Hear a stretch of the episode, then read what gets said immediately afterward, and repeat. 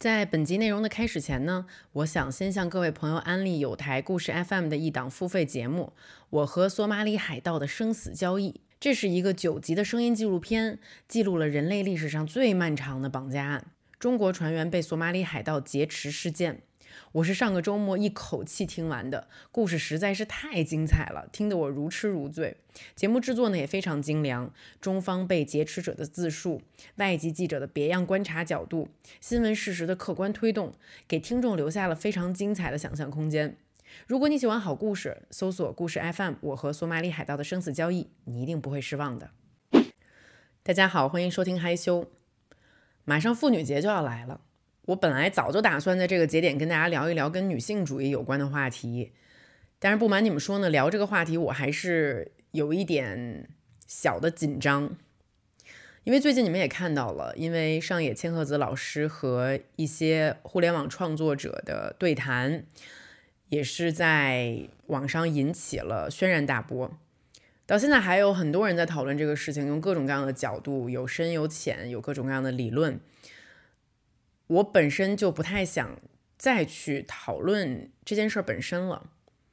其实这一集我很久之前就想单纯的从我的个人故事出发，跟大家分享一个秘密。这个秘密就是过去两年我在思想上发生了一个巨大的变化。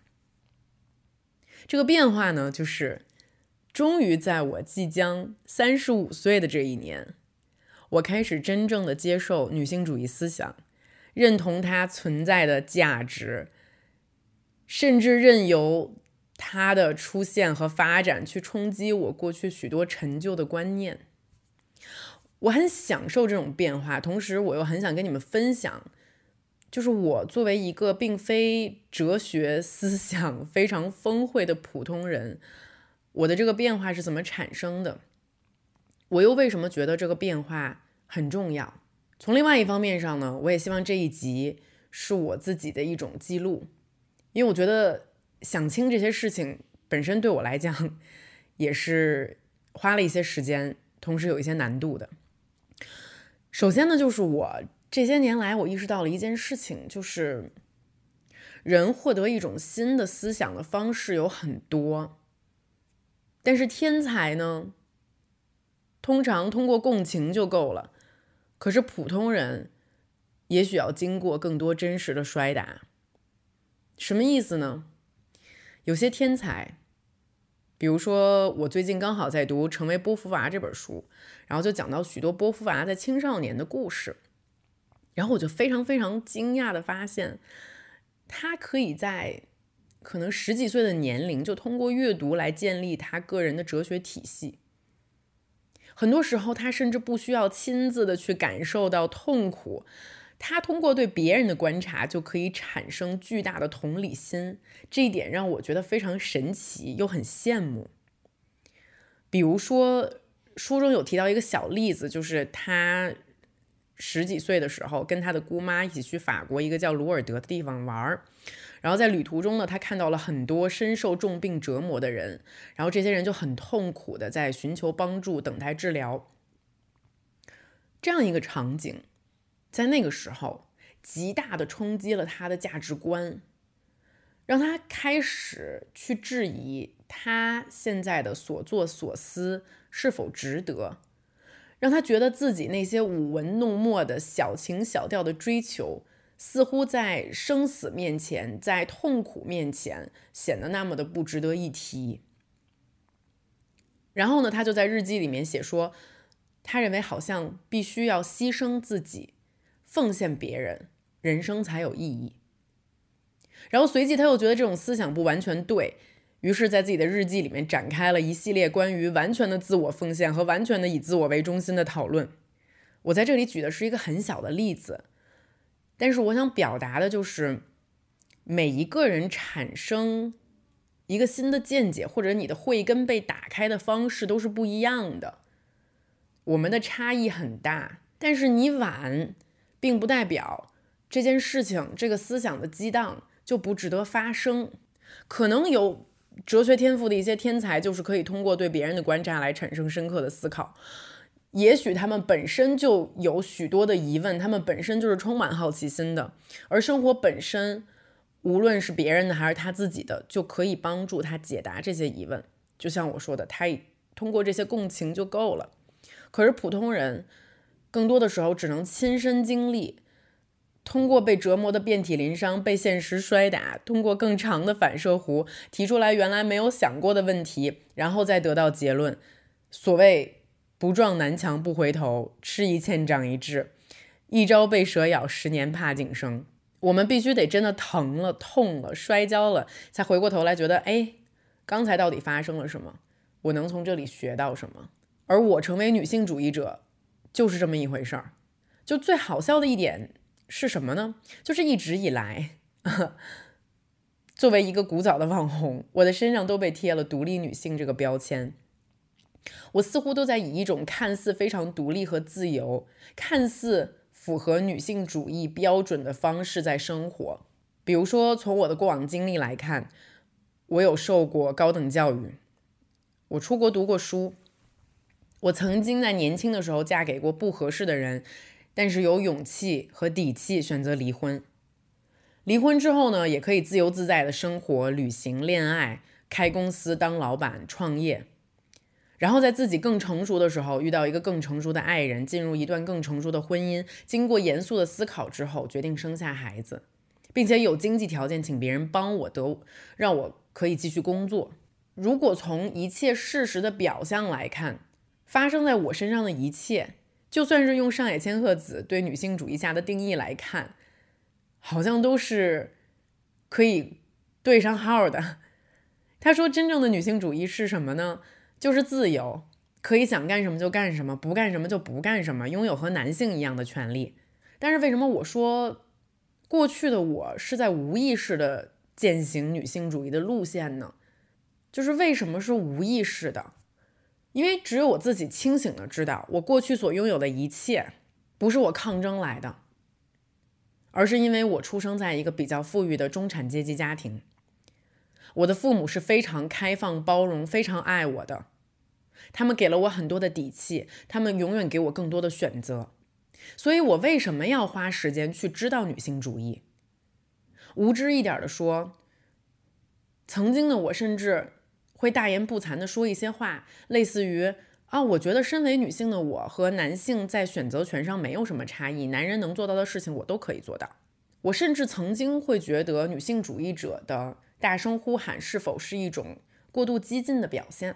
如今我在反思自己的这种转变，我认为这其中最大的一个问题就是，作为一个身在蜜罐里的人，你每天都在吃蜜，除非你拥有异常的觉知和慧根，你本身就是既得利益者，你为什么要听懂别人痛苦的呐喊？甚至我自己在现在成为一个女性主义者之后。我回看自己过去的那些言论，我是觉得非常害臊的，我是不同意我自己的。而当我和我同阶级、同处境的女性进行这方面的探讨的时候，我能从她们身上看到我过去的样子，我也明白她们为什么是这样的。而在这个阶级的女性，貌似非常的幸福，好像已经拥有了该拥有的权利。我曾经自己问过自己，和我现在。被问的最多的一句话就是：“为什么该有的权利我都拥有了，不是吗？”在这里呢，我就想引述《女性主义有什么用》这本书里面说的一句话：“是的，该有的权利我都拥有了，不是吗？”对于这个问题，我们的答复是：事态并不乐观，因为你所拥有的权利以及各类机构对你权利的执行与否，都取决于你生活的地方、你拥有的财富、你的肤色。你的健康状况和你周围的宗教信仰，换句话说，你所拥有的权利只是一种少数人拥有的阶级特权。而我后来意识到，即使是这样，你仍然会在生命中的许多时刻感受到因为是女性而产生的那种禁锢。这种禁锢，在我经历一件事情的时候被无限放大了。这件事儿也是催化我成为女性主义者的事情，就是生育。去年我生了我的女儿。她虽然现在才一岁，但是怀她、生她、养她的这两年，是我最密集的、近距离的观察通过生育这件事情，两性产生的不公。在此之前，我很少有一种感受，就是我是弱者，即使遭到了一些不公，我还是可以有机会、有力量为自己申辩的。但是在过去的这两年中，我第一次密集的经历了太多，我他妈的就是弱者的瞬间。父母去孕育一个孩子，他明明平等的分享你我的基因，但是最初经历怀孕之苦的是女性，经历生产之痛的是女性，因为哺乳将自己的身体完全奉献出去的是女性，需要面对支离。破碎的产后的自己的是女性，需要重整旗鼓、打起精神回到职场的是女性，需要不断思考我是不是一个好妈妈的是女性。过去两年，无论是这些身体和精神上的疼痛，他们汇集起来有太多让我觉得 what the fuck 的瞬间，而这个过程，成为母亲这个角色。让我的大脑里面从来没有被波动过的一个小玻璃片转动了起来。它转动起来之后，我突然一下有了好多好多的疑问。从我自己出发，我特别想知道母亲到底是天生的吗？因为我好像不这么觉得。成为母亲就一定要无私的奉献吗？母亲对孩子的爱是无条件的吗？为什么做一个职场妈妈这么他妈的难？我到底可以在取得事业成功的同时做好一个母亲吗？我可以在拥有母亲这个身份后，仍然像许多成为父亲的男性一样自由吗？我也开始重新观察我的母亲，我的妈妈，她为什么总在家里勤勤恳恳的付出，做家务劳动的总是她？为什么当初是她牺牲自己的事业去照顾我？为什么她至今仍然相信贤惠是女人的美德？而当我在贪图我母亲的贤惠、对我的爱和付出的同时，是否加重了她对家庭的牺牲？我也开始重新观察我身边其他成为母亲的女性。就为什么微信上有这么多妈妈群，而不是爸爸群？为什么许多女性在成为母亲后，会主动选择放弃自己的工作？为什么即使自己是女人，受过？重男轻女之苦，却还想要一个儿子。为什么许多女性在工作上表现得如此优秀，回到家却要被动的接受丧偶式育儿这个明显有问题的事实？我也开始重新观察我身边的单身女性。为什么我们总是要这么急着把自己嫁出去？为什么我们总是比男人更执着于爱情这件事情，比男人更相信爱的伟大、爱的纯真、爱的奉献？就如果我是单身，如果我回到单身，做过母亲的我，感受过这种体会的我，会相信女人一定要结婚才能成为母亲吗？如果我当初没有结婚，我会选择独自成为母亲吗？这些问题 说来惭愧，它是我在认真的经历生育这件事情之前。比较少有过的思考，而这些思考正好就是女性主义在讨论的许多问题。所以说，当我有好多的疑问之后，在我接触了一些女性主义的书之后，突然这扇门打开了。我发现，在这扇门背后，在这个新的世界里面，我可以找到很多的回答，找到很多的认同。比如说，母性是天生的吗？因为好像我并不这么觉得，这个事情我在喷嚏里面也有分享过。在我生下孩子的几个月的时间里面，我都无法立刻找到当母亲的感觉。一方面很惭愧，但是另外一方面，我只能感觉到自己对于过去生活的紧抓不放。我无法大方慷慨的把。我自己和过去的生活做一个切割，我只是想着如何把我的女儿塞进我原本就很丰满的生活序列之中。她要去适应我，我并不想去适应她。我甚至觉得叫自己“妈妈”这个词都让我浑身起鸡皮疙瘩。妈妈，真的，而看到许多的女性很享受的把小婴儿揽在自己的怀里面哺乳，我却只觉得很疼。我只想让一切快点结束，甚至很惭愧的说，我现在直到现在为止，我都会偶尔盯着我女儿的脸说：“哎，你是从哪里来的？你真的跟我有关系？是我的孩子吗？” 我会跟黑子讨论这个问题。我觉得我的丈夫他，他也是一个无意识的女性主义者，嗯，但是他跟我当初的定义不同，因为我觉得男性成为一个女性主义者更不容易一些。从实践的角度上来看，他是的，但是从意识上来看，他不是。他对于女性主义的这些道理、这些精神，我觉得他没有那么感兴趣，但至少从行为上。他又表现出一个男性的女性主义者该做的事情，比如说在生育的整个过程中，他的感情比我充沛多了。从孩子被医生从我的下体扯出来的那个瞬间开始，我当时想的就是我的下体现在什么样？你们要给我处理一下吗？我我我现在我我好饿，我可以吃点东西吗？但是那个时候他就已经开始。大哭，就是他看到孩子觉得非常的感动。然后孩子出生的前三个晚上，我们住在医院，他几乎整夜不合眼的盯着他，充满爱的盯着他。那时候我觉得他立刻和父亲的这个身份结合了，好像生怕他的女儿会突然喘不过气儿来似的。然后回到家之后，他会一遍遍的跟月嫂争辩，他要来换尿布，他要来拍嗝，他要来喂奶，他要来哄睡。我当时看着他，我真的觉得他适应父亲这个角色比我快太多了。我很困惑，就是我的母性在他妈的哪儿啊？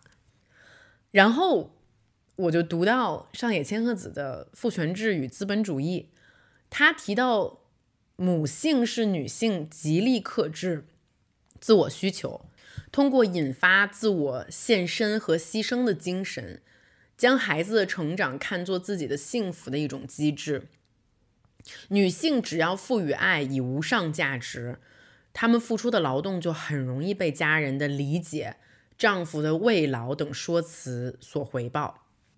不得不说，这个说法在一定程度上缓解了当初我母性缺乏的焦虑。但是此时此刻，我又可以感觉到我越来越适应当妈妈这个角色了。我，我甚至从心底里面，我我是喜欢当妈妈的。诺尔真的很可爱，很可爱。当这样一个柔软的小生命爬向你，然后甜甜的叫你妈妈的时候，然后把他的头在你身上蹭，对他来说，你是这个世界上最重要的人。我的心彻底被融化了。这是小婴儿的伎俩吗？这到底是大自然，是生物进化来的自然感受，还是我最终被自己洗脑了？我到现在也说不清楚。但是我只能说，这也就是为什么我觉得了解女性主义思想对于每一个女性，甚至男性来说都很重要的原因。它让你没有彻底的失去自我，它让你试图保持清醒，它给了你的世界换了一个滤镜。在这个新的滤镜下，起码在思考的层面上，你从前觉得许多理所应当发生的事情都在发生改变。比如说，如何思考爱这件事情也是同理。成为波伏娃那本书，他在开篇就写说，十九岁的波伏娃跟他爸爸因为爱是意味着什么这件事儿展开了激烈的讨论。那个时候还是一个女人结婚生子是女人最终归宿的这么一个年代，然后但是波伏娃却是一个哲学 nerds，他 就梦想着可以从哲学中找到一个让他可以身体力行的一套系统一套理念。然后他们在讨论爱到底意味着什么的时候，波伏娃的爸爸说，他觉得爱就是奉献，是爱慕，是感激。但是波伏娃却无法认同，他反驳说：“爱绝不是感激，绝不仅仅是感激，不是我们因为别人为自己做了什么而感到亏欠他们的东西。然后他在日记里面写到说，竟然有那么多人不懂爱。爱到底是什么？上野千鹤子更加激进，他直接说，给爱和母性赋予象征性的价值，并将其推上神坛，实际上是长久以来榨取女性劳动的意识形态机制。作为一个平凡无奇的恋爱小能手，我只能说，我读到这些东西的时候，会让我脊柱一凉。因为我开的第一家公司甚至叫 Love Storage，哎，就是专门给别人储存爱的地方。要知道，当时我对于探寻别人的爱情故事，对于两性关系这些犄犄角角，我可是相当感兴趣的。而爱的伟大，也是我妈从小到大最喜欢跟我分享的事情。我们母女俩的一个周末，就经常是打开一部韩剧，然后我妈拿着一卷卫生纸，为别人的爱情哭得稀里哗啦。可是现在回想起来，为什么我爸不会做这件事情？而即使是跟我现在身边最亲密的男性，我的丈夫比较起来，每次我们在选电影的时候都会有一些冲突。因为比如说看到一个刚上映的一个浪漫的一个喜剧爱情片的时候，我还是忍不住想看。但是他最不感兴趣的类型就是爱情片。为什么？无论是我自己，还是可能在上海的一个咖啡厅里面、一个饭馆里面。你还是经常可以听到女孩，尤其是年轻女孩聚在一起的时候，会不由自主的聊到感情，而好像男孩群体却很少发生这件事情。爱到底是什么？至少我观察到，它独自存在的一个状态，或者就是说，它仅以恋爱为外形存在的一个状态，和它被带到婚姻之后的状态。是不一样的。我当然相信，世界上一定有平等的、相互尊重的、饱含浪漫的、如同知己一般的爱。因为这个事情，我不仅经历过，我现在也亲身经历着。但是，真的，这又代表我只是一个幸运的人？这是一个小概率的事件吗？或者，如同波伏娃和上野千鹤子说的？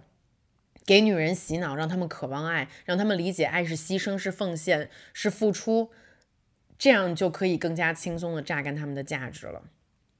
其实我怀孕的时候就只想要一个小女孩，所以我当时每天就在祈祷说：“给我一个小女孩吧，给我一个小女孩吧。”但是当她真的出生的时候，我不知道为什么我却开始有一点担心。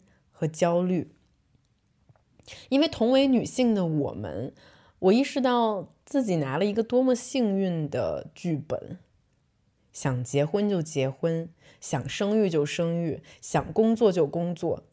我不确定他是否可以像我这样幸运，他是否会遇到伤害他的人，他是否会遇到重大的思想挫折，他是否会厌女、憎恨自己的女性身份。他是否可以冲出重围，做一只很自由的小鸟？我甚至不知道是否是因为我生的是一个女儿，所以我的身体和大脑开始不停地转动，让我去接触，让我去了解，让我去成为一个女性主义者。因为我隐隐的觉得这才是能保护她的最好的武器。但同时不可否认的是。我又很期待一个新手的女性主义者妈妈和一个行为上的女性主义者爸爸教育出来的女孩未来是什么样的？她可以喜欢洋娃娃，但也可以喜欢小车；她可以喜欢玩过家家，但也可以去观察一片叶子的结构；她可以觉得爱情是一件很美妙的事情，但也可以意识到很多时候没有必要在男孩身上浪费太多时间。我觉得成为一个女性主义者最重要的一件事情，也是你。可以通过这个方式找到一个方法论，知道如何去教育我们的下一代。总结一下吧，我今天算是开了一个头。这个讨论对我来讲是有点困难的，这好像也是我第一次正经八百的在播客上聊女性主义这个事情。今天我分享的主要的故事是我到底如何打开这个开关的。我不否认，就现在我仍然是一个求知者。面对很多问题，我并没有一个确切的答案，但恰好是在我人生的这个节点，我拥有这档播客，所以我很希望自己有机会大家不嫌弃的话，我把自己这个思考的过程给记录下来。接下来呢，我挑了一些我在微博上征集的问题。第一个问题，阿克不像话问说：结婚生宝宝就是伪女性主义者吗？这个问题好像也是上野千鹤子和全西西的那场对谈中的一个话题吧。我觉得在网上争论比较多的、比较凶的一个点，好像也是针对已经结婚生育的女性，试图从一个。单身的女性那里面去不断的印证和确认自己仍然可以成为一个女性主义者这件事情，但如同我前面说的，我是因为生宝宝才转变成为一个女性主义者的。上野老师也说过，其实成为一个女性者最重要的一个事情就是你有自由选择的权利。而在结婚生子之中，我认为最大的女性最大的选择权、最大的变量就是来自于你对于伴侣的选择以及。你会如何教育你的孩子？先说第一点吧。试想一段婚姻，男女双方都是女性主义者，这是一个非常理想的状态。那也许我们就不会问出这个问题了吧？我觉得这个问题的关键在于，我可以成为一个女性主义者，同时需要接受我是唯一一个为家庭付出巨大牺牲的人吗？我可以成为一个女性主义者。同时接受我的公婆希望我再生一个男孩吗？我可以成为一个女性主义者，如果我的丈夫、我的夫家希望我可以放弃自己的工作，在家相夫教子吗？提出这些问题之后，我觉得这里最重要的关键就是你是否有自由和勇气去过另外一种生活，去过和你现在的处境截然相反的一种生活。如果你的思想是自由的，是女性主义的，但从行为上仍然被桎梏在男权社会的种种压迫之下，或者是你个体家庭的许多不公的对待之下，那用上野老师说的话来说，我们就不要糊弄自己了。当然，这件事情说起来容易，做起来真的很难。如果你无法选择你的伴侣，也无法轻松的从你糟糕的婚姻中走出来，那么也许你现在可以做的，成为结婚生子后的女性主义者的一件事情，就是。你可以选择如何教育你的孩子，无论他是一个男孩还是一个女孩，你可以在他的成长阶段很早的就埋下这一颗性别平等的种子，让一个小男孩提早学会如何真正的发自内心的尊重女性，让一个小女孩知道她的未来是有无限可能的。她在一条比较难的跑道上面，但是这些困难不是不可战胜的。OK，下一个问题。No tidy bits today 问如何正确的认识女性主义不矫枉过正？这个问题下面的一个高赞特别逗，高赞说的是在此地远远还达不到矫枉过正的程度。OK，我我是怎么想的？我觉得如何认识女性主义本身就是一件很难的事情。就像我今天录的这一期节目，我其实并没有深入讨论任何女性主义的观点，我仅仅是向大家。讲了一个故事，就是我的这个开关是怎么开启的？为什么它这么难呢？女性主义有什么用？这本书里面有一个佛莱的鸟笼理论，我很喜欢，我做了摘抄。他是这样形容女性的处境的：他说，虽然每一件小事看起来都全然无害，但是积少成多就不同了。就如同一个鸟笼，如果你凑得非常近。你会觉得单独每一根金属丝都不会困扰到笼中的鸟儿，它们完全可以轻松地绕过金属丝飞行。此外，即使你一根根地去审视这些金属丝，你也无法揭示一只鸟儿如何可以被它禁锢或者伤害。但是如果你退后一步，你会突然看到整个笼子，然后你就会清楚地发现鸟儿被系统化的相互关联的屏障所包围。尽管这些屏障单凭自身不会妨碍鸟儿飞翔，但是合在一起，它们就会像铜墙铁壁那样限制住鸟儿。这就是压迫难以被我们察觉和辨别的原因。因为每个女人在日常生活中都会一次次的遇到这样单独的金属丝，而女人一生从小到大，单身或者为人妻、为人母，甚至是老年体弱，都会在社会中遭到各方势力联结所形成的压力之网。而在家庭和工作场所，当她将社会的期待内化，想做个好女人，并且招人喜欢，这些行为就会起到进一步强化这个压迫的作用。由社会规则和期待编织出来的这只鸟笼，既是外向的，又是内化的，以至于这个完美的结合看起来十分正常。我觉得这句话，我觉得这段话就是完美的解释了为什么很多女性难以认识女性主义这件事情，以及哪怕是过去的我，其实也是只是一只笼中鸟而已，只是可能。你在飞的时候，你并没有觉得这些金属丝过于的桎梏你，直到生育这件事情来临，你感觉到了这些疼痛的时候，你才意识到，其实你无非也是一直在金属丝被金属丝包围的鸟。所以，我对于这个问题的回答是：确实，当前这个阶段不存在是否正确的认识女性主义这件事情。正确这个词本身，我觉得带有一定程度上的偏见。好像女性主义有一部分是正确的，有一部分是错误的。我们需要认识正确的那一部分。它，可是对于一只被金属丝包围的笼中之鸟而言，而言，最重要的不应该是去先冲破这个网吗？也许我飞得笨拙，我飞得错误，但是，但凡有意识的意识到自己正活在金属丝当中，这是一个 to be or not to be 的问题。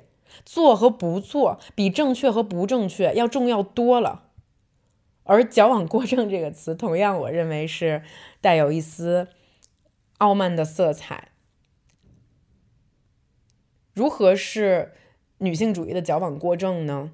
我其实不太清楚这位提问的网友是男性还是女性，但如果用继续用鸟笼的理论来回答这个问题，矫枉过正是否意是意味着？你认为我们可以拿掉笼中的一些金属丝，但又不拿掉太多，好像让鸟儿可以看到一丝丝外面的天空，但是我又不想让它彻底的脱离这个系统。如果提问者是男性，其实我一直认为，男性成为女性主义者也是一件非常非常重要、很有必要的事情。性别带给我们的压力，性别带给我们的桎梏，不仅是发生在女性身上的，男性也是。男性本身，男性群体经常抱怨自己的压力之大。如果我们所有人都可以经接受性别对调这件事情，如果男性也可以自由的去从事女性本该从事的工作，那这样压力不会减轻很多吗？所有人难道不会拥有更多的选择自由吗？下一个问题，落日修改器问：竹子认同婚姻制度就是男权的政治制度吗？能看到现在的网络环境的大面积的否定婚姻制度，作为已婚女性，竹子如何看待这件事情？以我个人的观察来看，是的，尤其是在东亚社会，婚姻制度确实看似是一种更加适合男人、更为男人的权益服务的一个制度，但是也也有少数冲破这种制度的婚姻。我观察他们大多都能。达到这样一个重要的标准，这个标准就是夫妻双方是否可以接受女主外男主内这件事情。因为另外一种状况已经是现在我们的这个社会的一个默认事实了。我觉得我们不需要去讨论它，我们只想，我们只需要去讨论它的对立面。就如果说在你的婚姻内部，我们传统的性别分工完全颠倒，无论是男方还是女方。还是你们的家庭，你们是否可以欣然接受这件事情？我觉得这个问题是一个试金石。你可以拿这个问题去问自己：如果你是一个女性，你可以接受这件事情吗？然后你也可以拿这个问题去问自己的伴侣，去问男性：如果你们双方都觉得当然可以。那么很幸运的是，我觉得起码你的婚姻，并不生活在男权的这个政治制度之下。那也许未来会有更多的婚姻是这个样子的。回答这一集的最后一个问题，Little Big Dream 问：想聊部分打着女性主义的旗号，却在掀起女性互相攻讦的相关话题，或者说这个问题也被其他的网友总结为。为什么对女性恶意最大的总是女性？其实我觉得这个话题还蛮适合我们单独展开聊一集的。上野老师其实在《厌女》里面说过一句很著名的话，就是男人很擅长将女人分类分裂，优秀的女人呢，一旦得到了男人世界的一点肯定，就会兴高采烈的贴上去，觉得自己成为了男性成员的一员，并且对于贫穷的、有困难的女性嗤之以鼻，而贫穷的女性呢，也会因此对于精英女性心生。妒忌，然后渴望有一个男人可以拯救自己于火海，而这两类女性都没有意识到这一切的始作俑者到底是谁，而只有女性精英们意识到性别阶级对每一个人的巨大影响，包括自己之后，整个社会才有觉醒的希望。上野老师的这个回答，我觉得可能他的他更需要一个大的智慧和一个大的爱。回到我的个体感受上来讲。成为了女性主义者的女性，也许在看待仍然在男权系统中兢兢业业的服务着男人的 女人们，可能会产生一种怒其不争的感觉，因此会产生相互攻讦的想法。一方面，也许是想唤醒对方，当然，使用这种方式的唤醒本身不但不可能唤醒对方，而只能激起女性内部更。加不团结。另外一方面，我觉得还是因为男权几千年以来的不断的洗脑，女性作为弱势群体，我们的底色还是非常的不自信的。说别人坏话以及讨论别人做的不够好的事情，实际上是不自信的一个显著特征。因为唯有去不不停的确认自己是对的，别人是错的，才能增加。我们这个弱势群体的一点点自信，但是从心底上来讲，也许我们仍然对于整个社会、整个群体的深度觉醒有一种不乐观，而在这种不确信当中，只有相互攻讦，才能偶尔帮助自己相信我是可以异军突起的。但说到底，这一切的缘由还是因为。弱者的不自信。OK，好了，嗯，那这一集就是这样。啊，你怎么看待女性主义这个话题呢？嗯，我的上述观点其中可能带有很多不成熟的部分，我并不介意在评论区看到不一样的观点和不一样的声音，因为我觉得本身对女性主义的任何讨论都是一个好的现象。那么现在呢？你可以在小宇宙、喜马拉雅、网易云音乐、苹果播客和 Spotify 上面订阅害羞。那我们就下期见喽！